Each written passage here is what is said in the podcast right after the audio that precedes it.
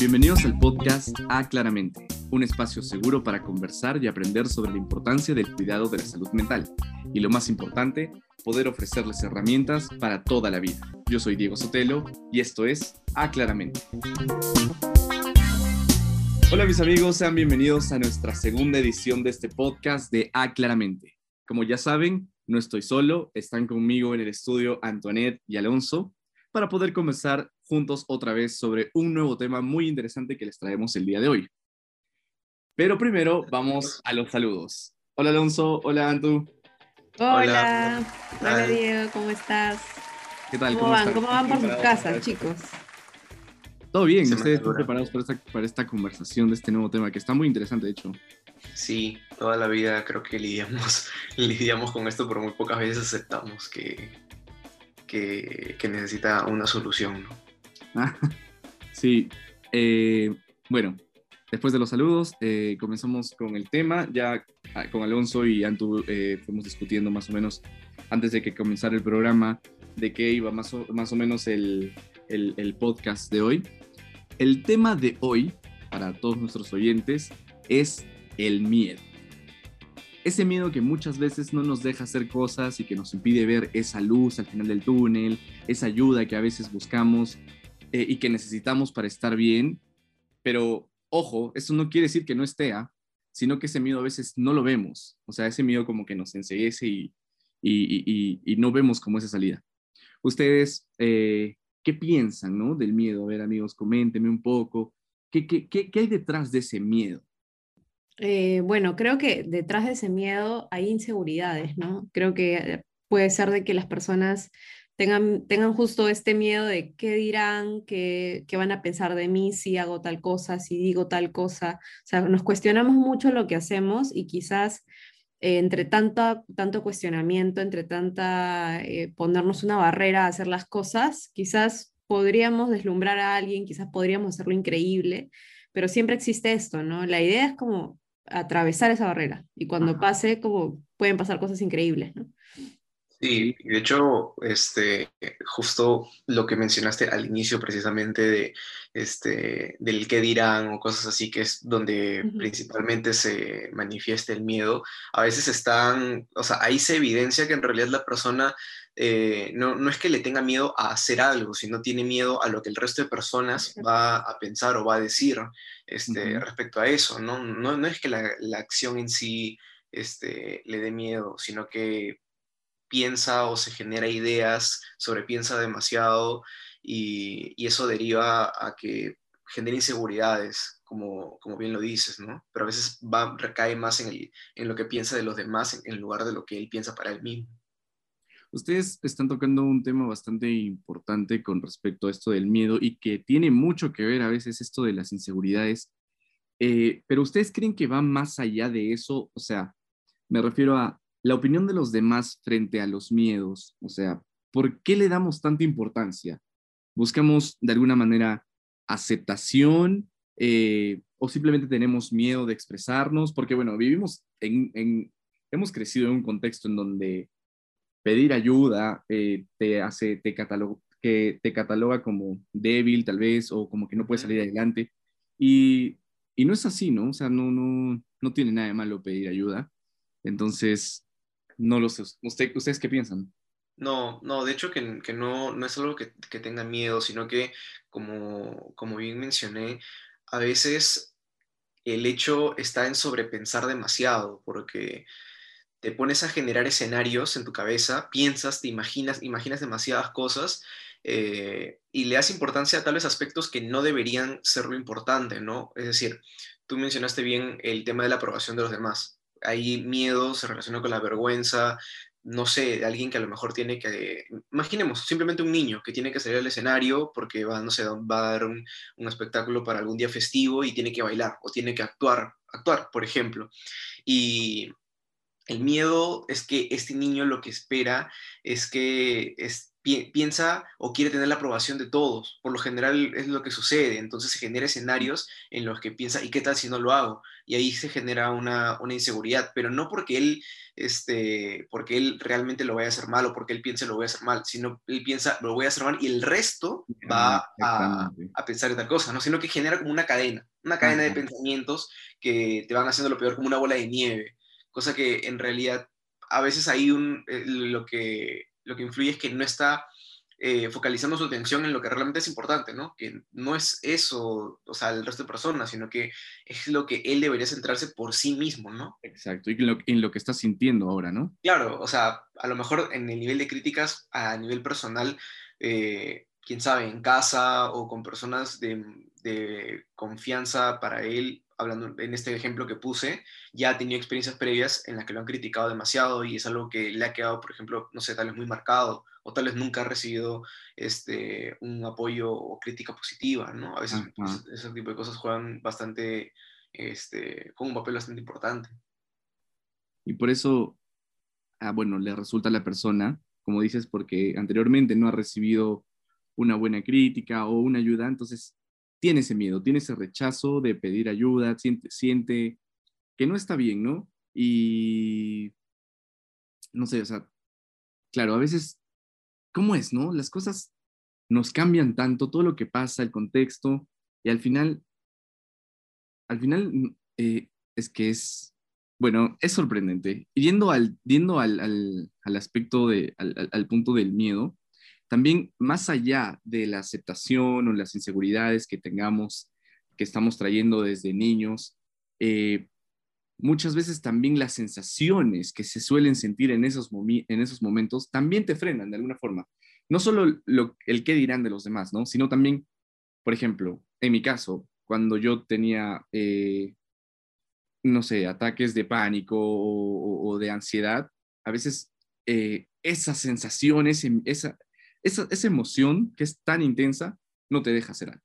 O sea, simplemente te frena e inclusive pasa que sientes dentro de ti que quieres pedir ayuda, pero tu cabeza te hace, te juega una trampa y te dice, o sea, no, no lo hagas porque o se van a burlar y ahí vienen, ¿no? Todos esos pensamientos extraños y, te hacen sentir peor, ¿no? Pero lo mejor que puedes hacer en ese momento es de verdad pedir ayuda porque no tiene nada de malo y, y es mucho más fácil salir del hoyo en el que te estás metiendo y del miedo en el que te estás metiendo pidiendo ayuda, ¿no?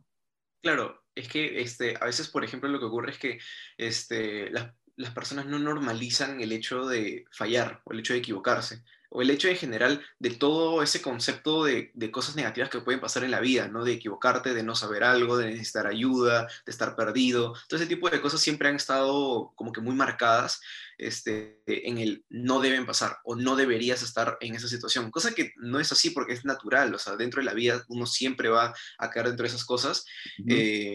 Y por ejemplo, o sea, hablando aquí, por ejemplo, desde Perú, y hablo, por ejemplo, desde mi experiencia cuando yo era niño y en el colegio, eh, no sé, tenía, que, tenía exámenes o cosas así, y siempre me acostumbraron al hecho de tienes que sacar buenas notas, tienes que tener, estar, no sé, en el tercio, o tienes que tener una nota mayor a 17 o cosas así, ¿no?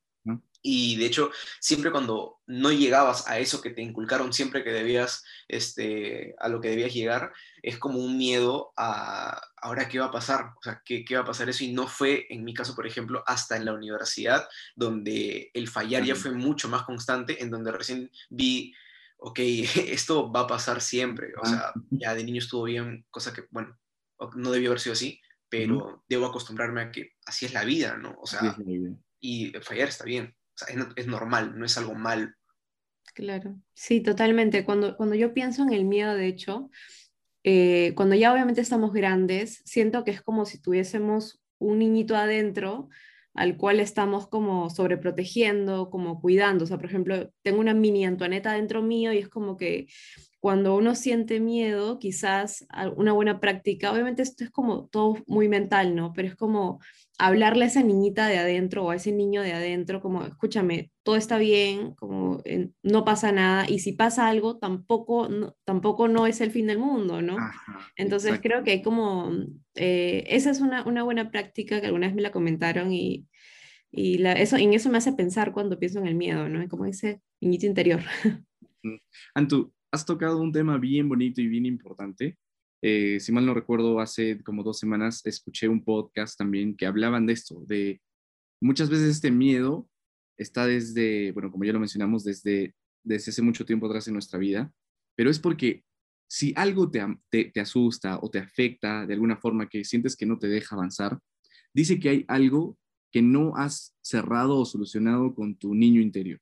Totalmente. Y lo mejor, y lo mejor que podemos hacer es de verdad, aunque les parezca raro o, o no estemos acostumbrados, lo que decía el podcast era, échate a tu cama antes de dormir y conversa contigo y háblale como si tú fueses ese adulto que, que querías en ese entonces, que te ayudara y te, y te dijese, eh, oye, todo está bien, no pasa nada, está bien tener miedo, está bien equivocarse, está bien llorar, está bien eh, sentir pena. Y así poco a poco vas sanando tu niño interior, porque eso sí, tiene mucho, tiene mucho sentido y tiene mucho que ver que, que tu, niño interior en estas situaciones salga cuando, claro, hay cosas que no se han cerrado aún. Sí, y, la dinámica puede sonar media, media loca, ¿no? Como, pero ¿cómo me voy a hablar a mí mismo, ¿no? Pero en realidad es algo muy normal. Y por último, esto es tú y tú, o sea, no hay nadie más contigo y en la tranquilidad de tu, de tu cama, de tu hogar, poder tener este espacio para ti, es sano, es sano y, y, exacto, sí que la verdad que sí, esa práctica a, mí, a mí me encanta y, y, no les voy a mentir que sí la hago cuando tengo miedo de, hacer algo, lanzarme a algo, de salir de la zona de confort que muchas veces quedamos ahí adentro. Y pues romper esa barrera está muy bueno como práctica, ¿no?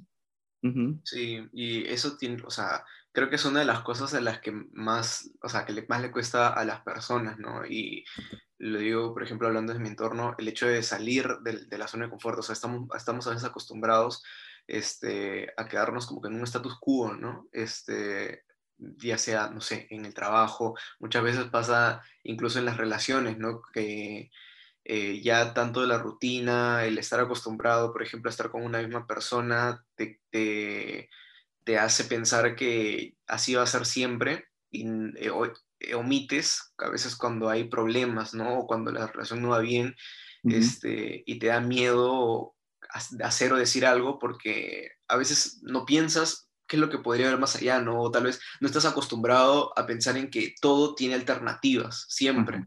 O sea, a veces, eso es uno de lo que, a veces lo que uno no piensa o no quiere pensar o piensa que no va a poder hacer, ¿no? Que no va a poder encontrar una solución o no va a poder encontrar una alternativa para poder lidiar con eso, ¿no?